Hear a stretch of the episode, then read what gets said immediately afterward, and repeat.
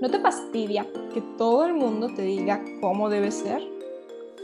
¿Ya te cansaste de la prueba y error? ¿No estás harta de sentirte insatisfecha? ¿Nunca has querido ser el mundo para una persona? Yo soy Camila. Y yo soy Mara. Y juntas somos las Samaritanas.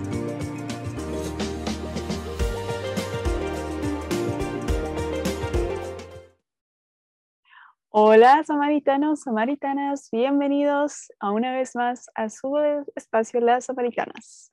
Lo prometido es deuda, nos tardamos, pero al fin empezamos la teología de sanación. Bueno, ya casi se volvió trilogía, pero al fin lo logramos. Cami, ¿cómo estás?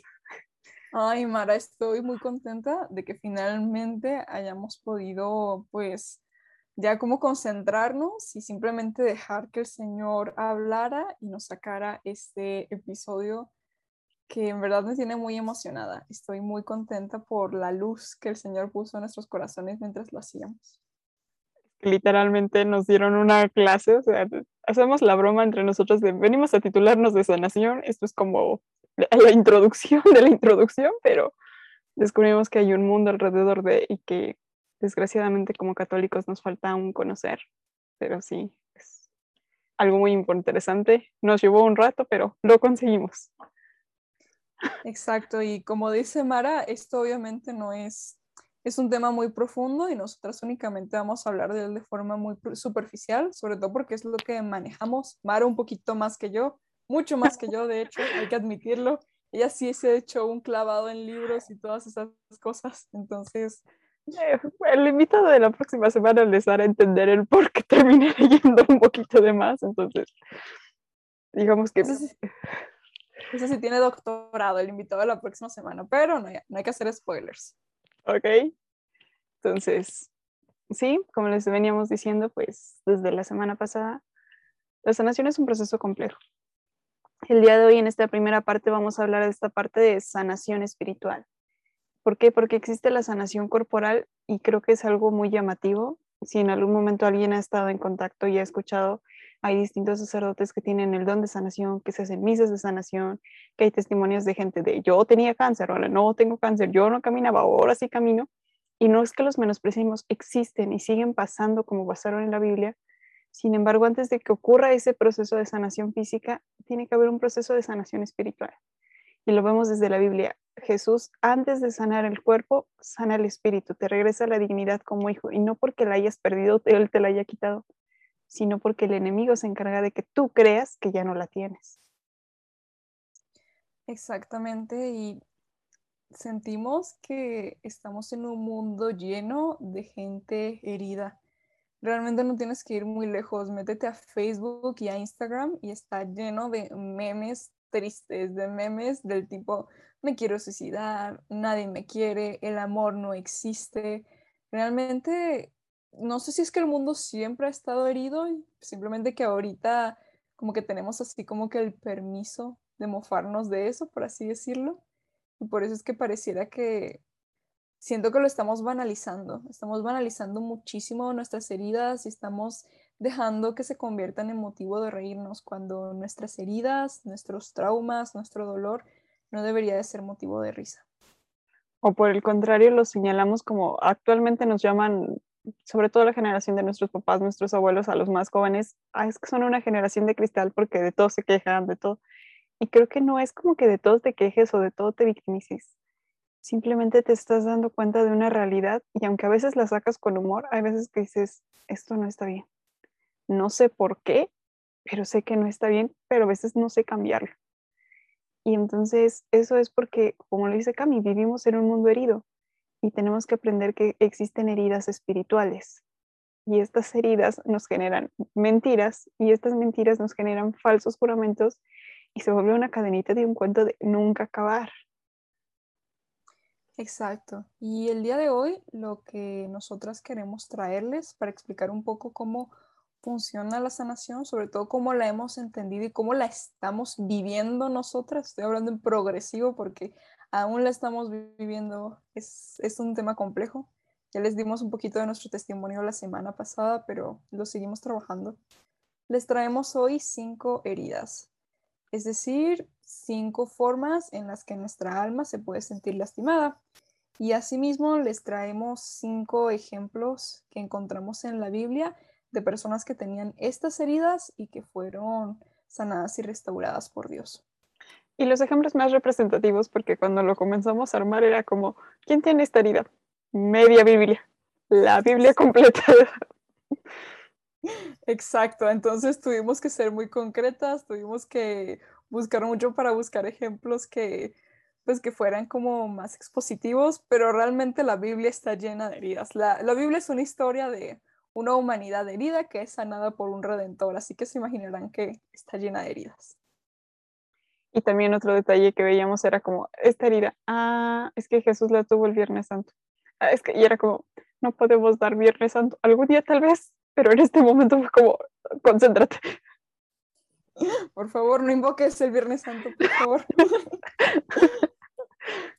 No vale tanto. Ok, deje, vamos a ignorar ese, ese momento cringe que nos acaba de dar Mara. Muchas gracias.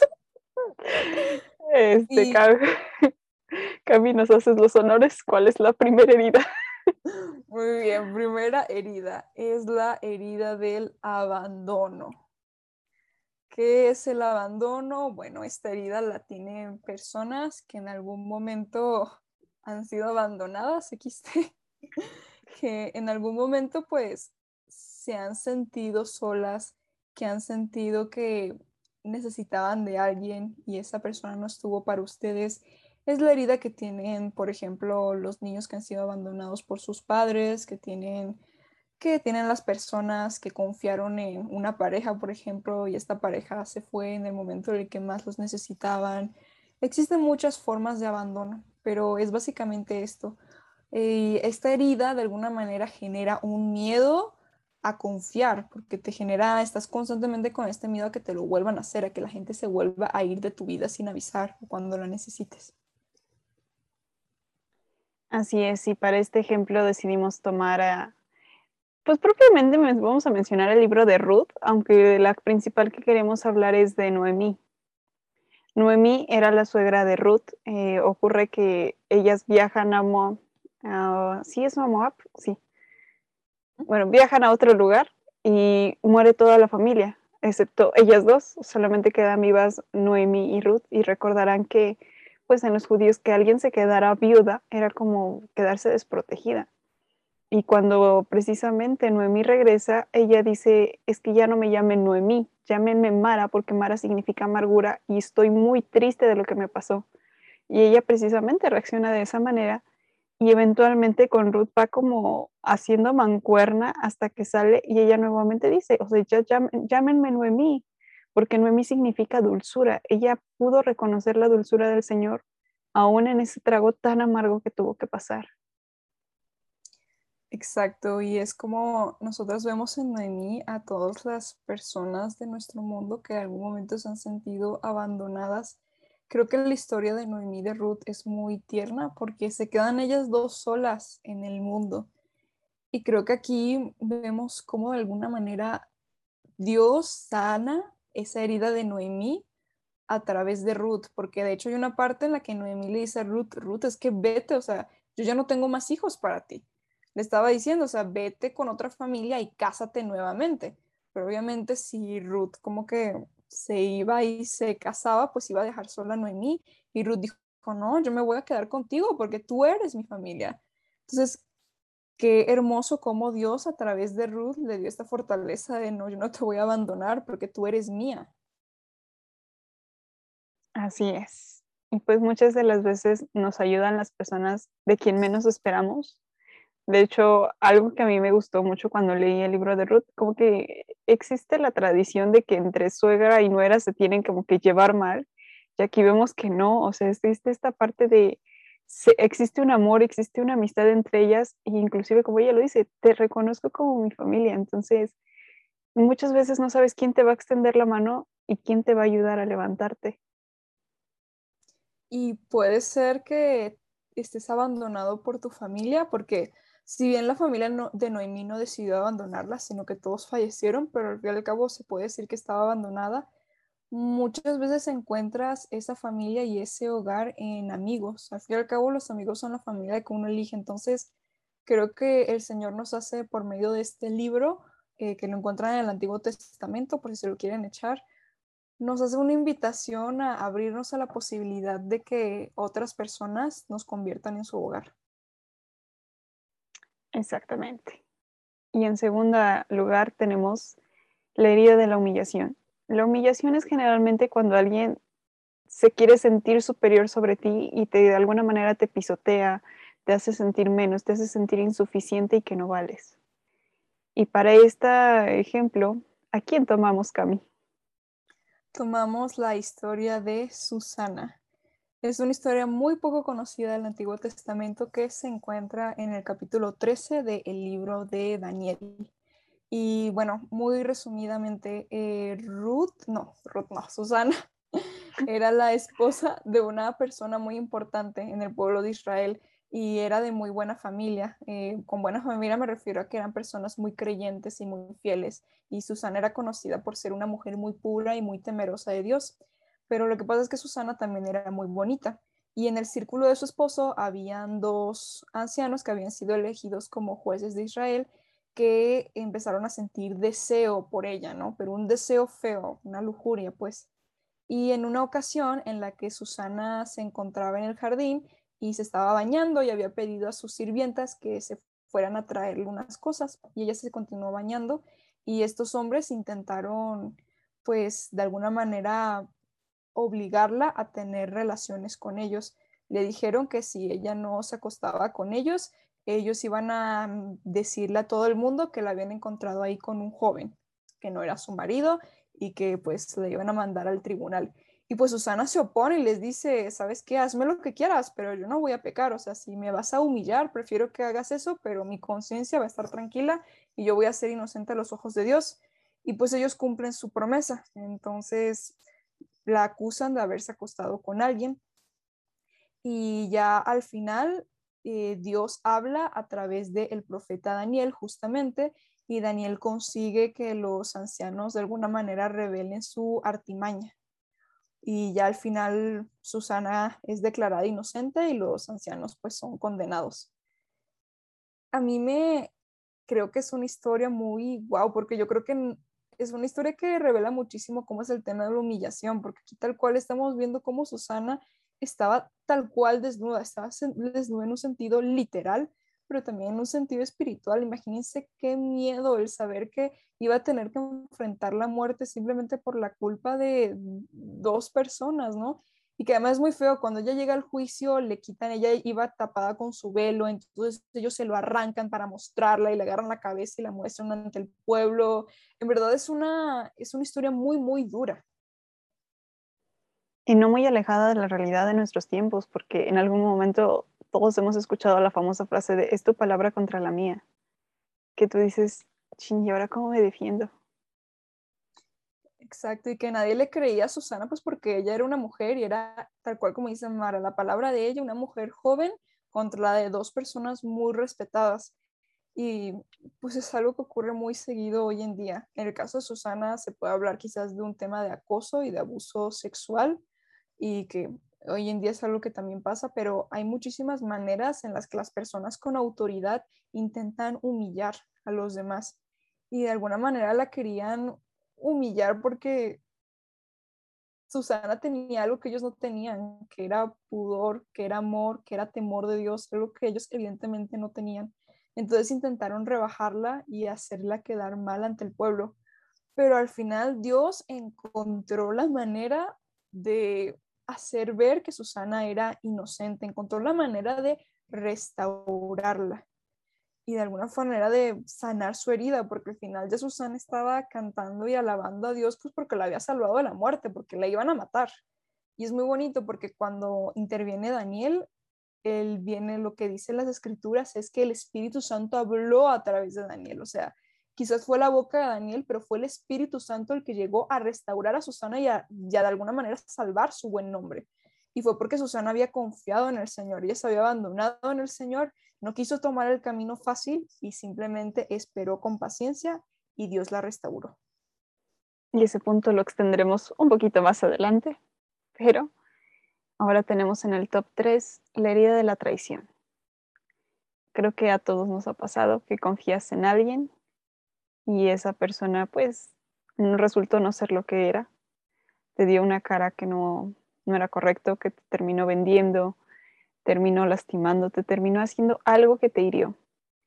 Y generalmente la herida de la traición genera esa desconfianza, en cierto punto paranoia de decir, no vuelvo a confiar en nadie, no me vuelvo a acercar a nadie, estoy mejor solo que mal acompañado.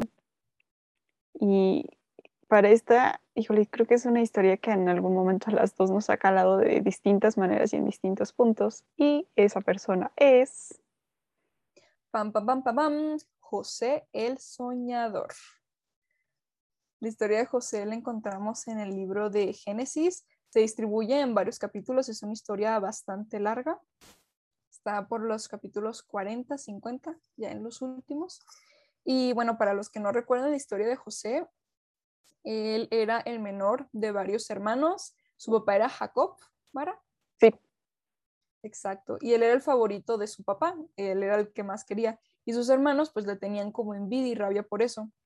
Entonces lo engañan y lo venden como esclavo. Y José se pasa años, años, años alejado de su familia porque sus hermanos lo engañaron y lo vendieron. Imagínense ellos, qué forma de traición tan loca, lo vendieron. Todavía agreguémosle que le hicieron creer a Jacob que lo habían matado un animal a José, o sea, le llevaron la túnica así como, ah, mira, se murió es una traición absoluta y aparte traicionado por sus hermanos, sangre de su sangre. Si es doloroso cuando te traiciona un amigo, imagínate un hermano. ¿Y qué hizo José, Mara? ¿Qué hizo José posteriormente? Pese a que la historia suena muy fea, cuando José llega a Egipto, o sea, se dieron cuenta que era una pues, buena persona y por su mismo, el mismo don que Dios le había dado de interpretar los sueños, de alguna manera él comienza a subir de rango a un punto que tenía un puesto muy importante en Egipto. Y en algún momento llega una escasez a Egipto y toda esta zona de Egipto Israel y no había que comer. Y llegan sus hermanos a Egipto. Obviamente José los identifica y no quiero saber qué habrá sentido, ¿no? Y sí trama una venganza, en algún momento les da comida, pero le dice a sus sirvientes, póngale una copa de plata en la bolsa y los manda a buscar, ¿no? Y así como que estaba tramando ya para arrestarlos, cuando de momento pues sí le mueve el corazón y nos dice la Biblia, está en Génesis 45, que él comienza a llorar, pero su llanto se escuchaba en todo el palacio de Egipto hasta que les dice, soy yo. O sea, y pregunta, ¿mi padre aún vive? Y le dicen sus hermanos, sí, o sea, se regresan, se mudan todos hacia Egipto. Y en ese momento, eh, pues de alguna manera, sí liman asperezas, pero no se genera una reconciliación, por así decirlo, al 100% de aquí nada pasó. José los recibe en Egipto, les da casa, les da alimento, pero nunca, por así decirlo, te mencionan que, ah, pues saben que se quedaron con él en el palacio o se iban a jugar fútbol cada fin de semana, algo. simplemente quedó como en una parte amistosa de ellos de, si me lastimaste, si me heriste, pero te perdono. Exacto, y de alguna manera podemos ver que cómo hizo José para sanar la herida de la traición pues perdonando. Creo que ahorita hemos visto, en todos estos casos, hemos visto remedios para sanar las heridas. En el caso del abandono fue que Noemí tuvo que confiar en Ruth, tuvo que aceptar ser hogar con otra persona. En el caso de la humillación, Susana tuvo que recordar su propio valor. Dijo, me están acusando de adúltera, pero yo sé que soy inocente a los ojos de Dios. Eso fue lo que la fortaleció y lo que sanó esa herida.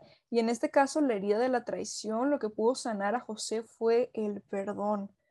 El que vio a sus hermanos y dijo, bueno, pues yo no tengo por qué volver a hacer lo mismo. Él pudo perfectamente haberse desentendido de ellos, incluso pudo haber mandado buscar a su papá y haber rechazado a sus hermanos. Lo podría haber hecho. Y no, como dice Mara, decidió, con sus distancias y todos, pero decidió perdonarlos y ayudarlos en lo que pudo. Así es, sí. Ah, obviamente yo no quiero saber cómo se sintió estar en sus zapatos, pero esta parte es muy importante porque lo vemos, él tramó una venganza y siempre tienes esa oportunidad de, de ser el villano de la historia o de ser el héroe, como lo dijimos en algún momento, es tomar la decisión de el dolor termina conmigo. Y recuerden, es malo que te rompan el corazón, pero es peor perder el alma. Así es. Y eso nos lleva a la cuarta herida, que es la herida de la injusticia. Esta herida de cuando tú sabes que no mereces algo y sin embargo tú lo estás pagando. Que tú sabes que eres inocente o que se te está acusando o cualquier otra situación y que dices, es que no es justo. Y aquí nos costó mucho encontrar un caso en específico. De hecho, terminamos encontrando dos muy parecidos, pero que al final dijimos, es que sí, o sea, no hay, no hay forma de justificarlo. Y esos casos son... Ok, el primero lo encontramos en el libro de Éxodo, en el capítulo 2, si mal no me parece, bueno, el 1 y el 2. Éxodo 2, 20. Ah, muchas gracias. Esa cita bíblica sí me la sé. ¿Quién diría una católica se sabe una cita bíblica? No es cierto, Martín Valverde.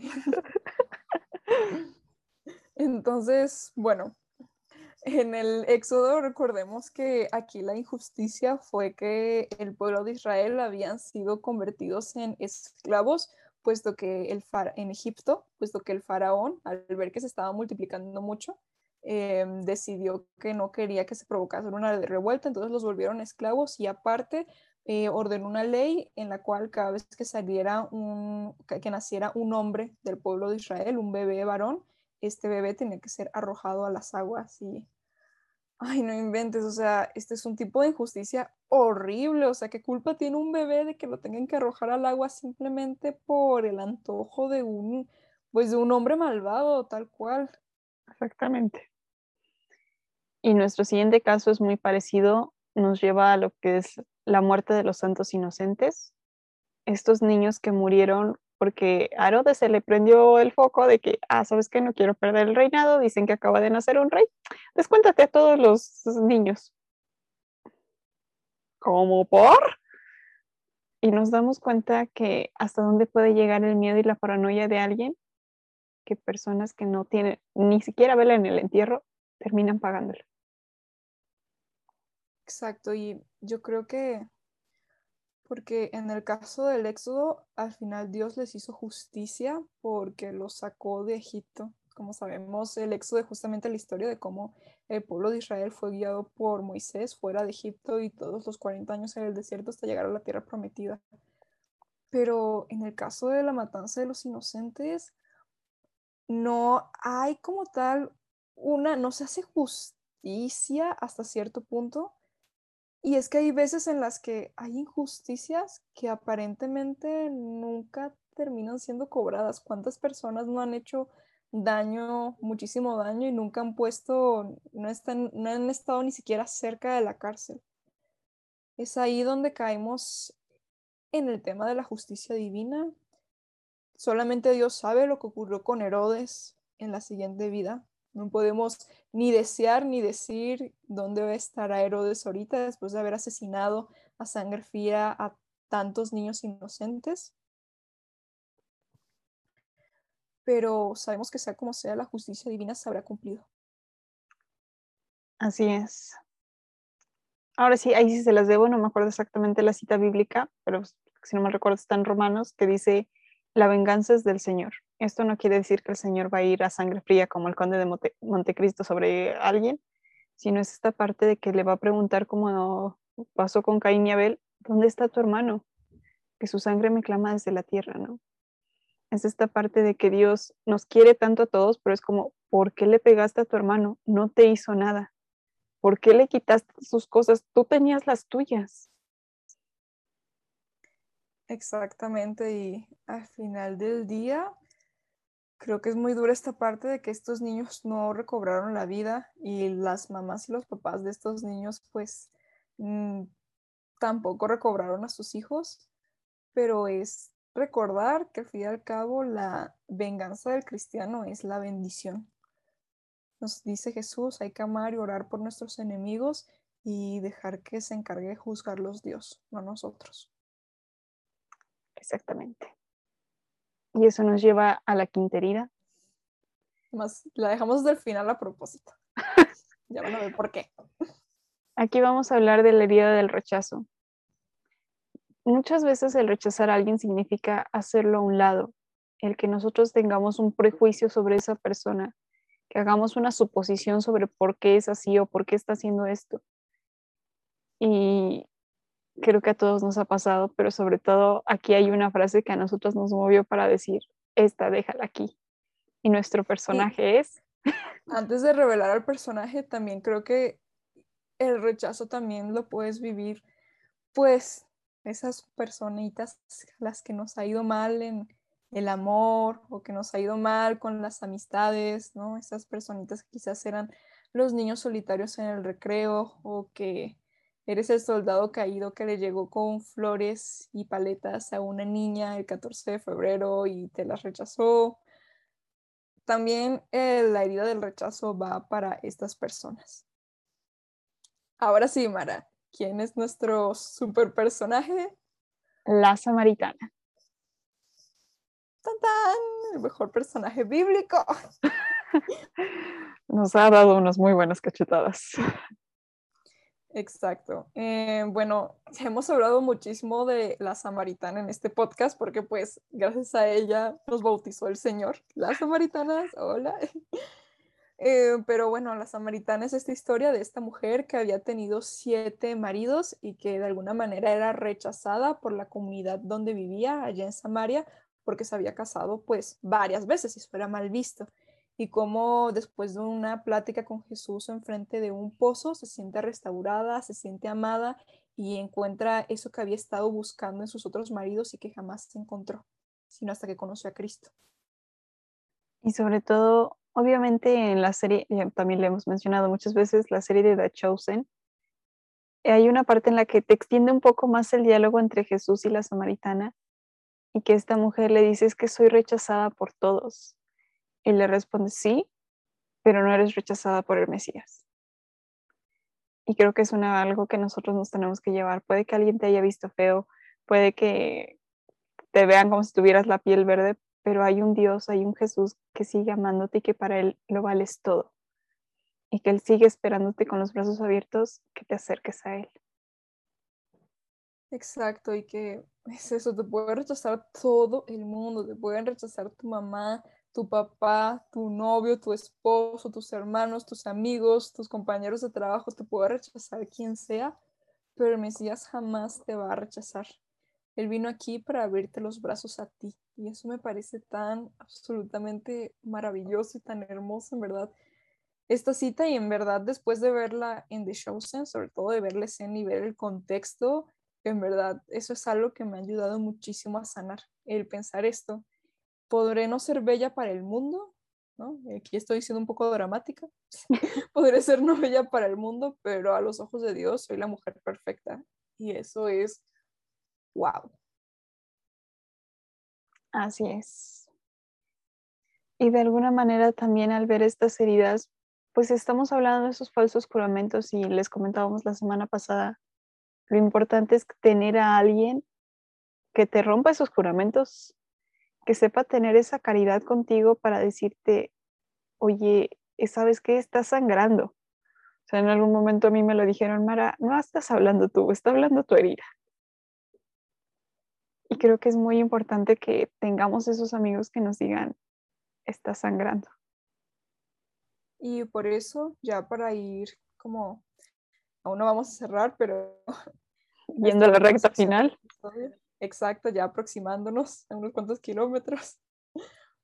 Les traemos aquí dos casos de dos personas que tenían heridas fuertes y una la pudo sanar y la otra persona no. La primera persona de la que vamos a hablar es de Judas. Judas, pues no necesita mucha presentación. Judas es el que traicionó a Jesús. Lo vendió por 30 monedas de plata. Y la historia de Judas muchas veces nos han enseñado a verlo como, ay, Judas, te detesto, eres horrible, eres el villano de la historia. Pero nunca, a veces nos falta mucho verlo con cierta misericordia. Yo creo que yo, Judas es un personaje que me, hasta cierto punto, no es que simpatice con él, pero siento cierta empatía hacia él en el sentido de que al fin y al cabo fue una persona que se equivocó. Y ojo, vamos a ver aquí la historia de Judas y vamos a compararla con el de otro personaje contemporáneo a él, que es Pedro. Los dos traicionaron a Jesús.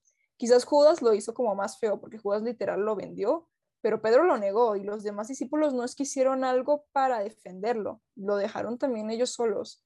Y sin embargo, Pedro hoy es un santo y Judas es pues el villano de la Biblia. ¿Y por qué? ¿Por qué Pedro de alguna manera quedó restaurado y Judas pues terminó ahorcándose?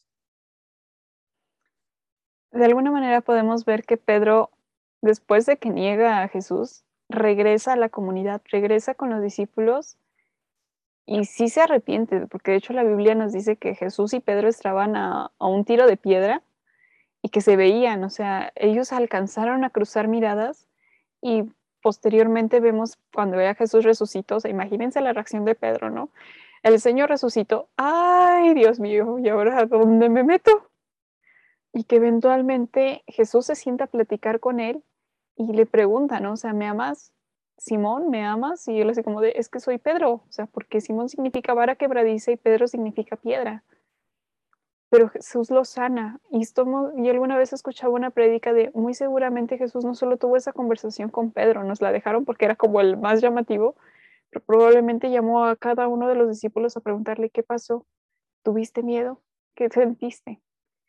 Y el problema con Judas fue que sí se arrepintió, o sea, sí, porque sabemos que se vieron, o sea, no solamente se vieron, Judas le dio un beso a Jesús y que de alguna manera él cae en la cuenta, debemos entender que Judas no dimensionaba quién era Jesús. Para él era un personaje público, para él era como ser el manager, él le interesaba el dinero.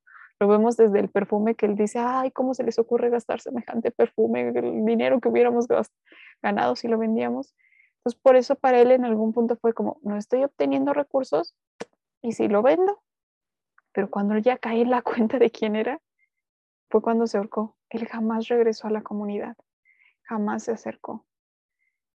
Y el papel de la comunidad es muy importante porque hay otra cita bíblica que es la del paralítico, una persona que llevaba años postrado sin poder moverse y que sus amigos fue así como de, lo vamos a llevar con Jesús. Y sabíamos que el lugar donde estaba Jesús estaba atiborrado de gente. Y que ellos fue así como de, ching, ¿y ahora cómo le hacemos para que se acerque? Y si quitamos el techo, pues quitamos el techo y lo bajamos. No hubo nada que los impidiera a decir, te voy a acercar porque dicen que este cuate está sanando gente, pues yo te llevo. Exactamente.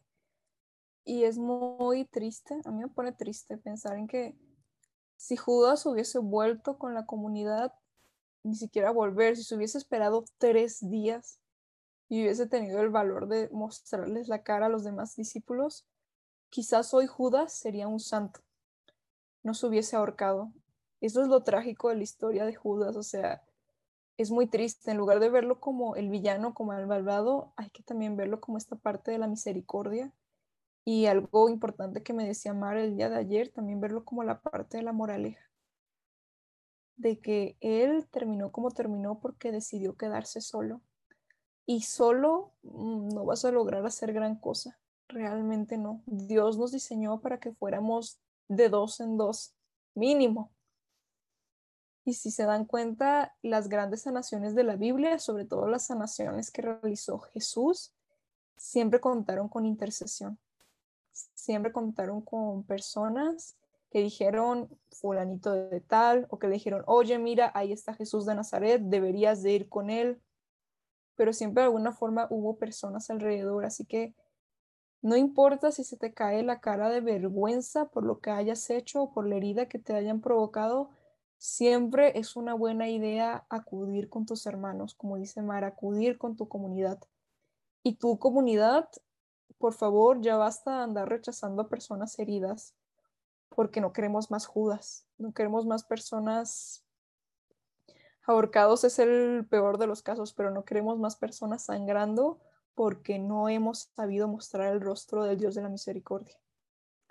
Y también si alguien está escuchando y sabemos que pasa tristemente y alguien de la iglesia no te dejó acercarte a Jesús, te pido perdón por eso, porque la iglesia no es así. Hablando de Jesús, Él no es así. Él siempre te va a recibir con los brazos abiertos. Probablemente quien te dijo no te acerques o no lo mereces o tienes que hacer una bola de requisitos para que te puedas acercar, está igual de herido que tú, solamente que no lo reconoce. Y es algo que tenemos que empezar a reaccionar como iglesia de que la iglesia no es un hospital de sanos, la iglesia es un hospital de gente enferma. Y aquí... Es un, club de, es un club de sanos, es un hospital de gente enferma. Sí, o sea, y aquí no es como que todos estemos de maravilla, no, habemos enfermos que pues de vez en cuando caminamos mejor que otros y podemos acercar al otro al médico. Pero necesitamos aprender eso, a llevarnos los unos a los otros. Sin la intercesión entre comunidad, porque esa es la parte más importante de la sanación. Y uno de los libros que leía me impresionaba que decía, es que la sanación es hacer sentir a tu hermano amado. No te debe de importar si consigue el milagro o no. Te debe de importar que tu hermano se sienta amado por Jesús. Exactamente. Y si se dan cuenta en todas estas historias, el común denominador es que estas personas de alguna manera no estuvieron solas. Todas lograron sanar su herida gracias a que Dios actuó a través de, otras personas.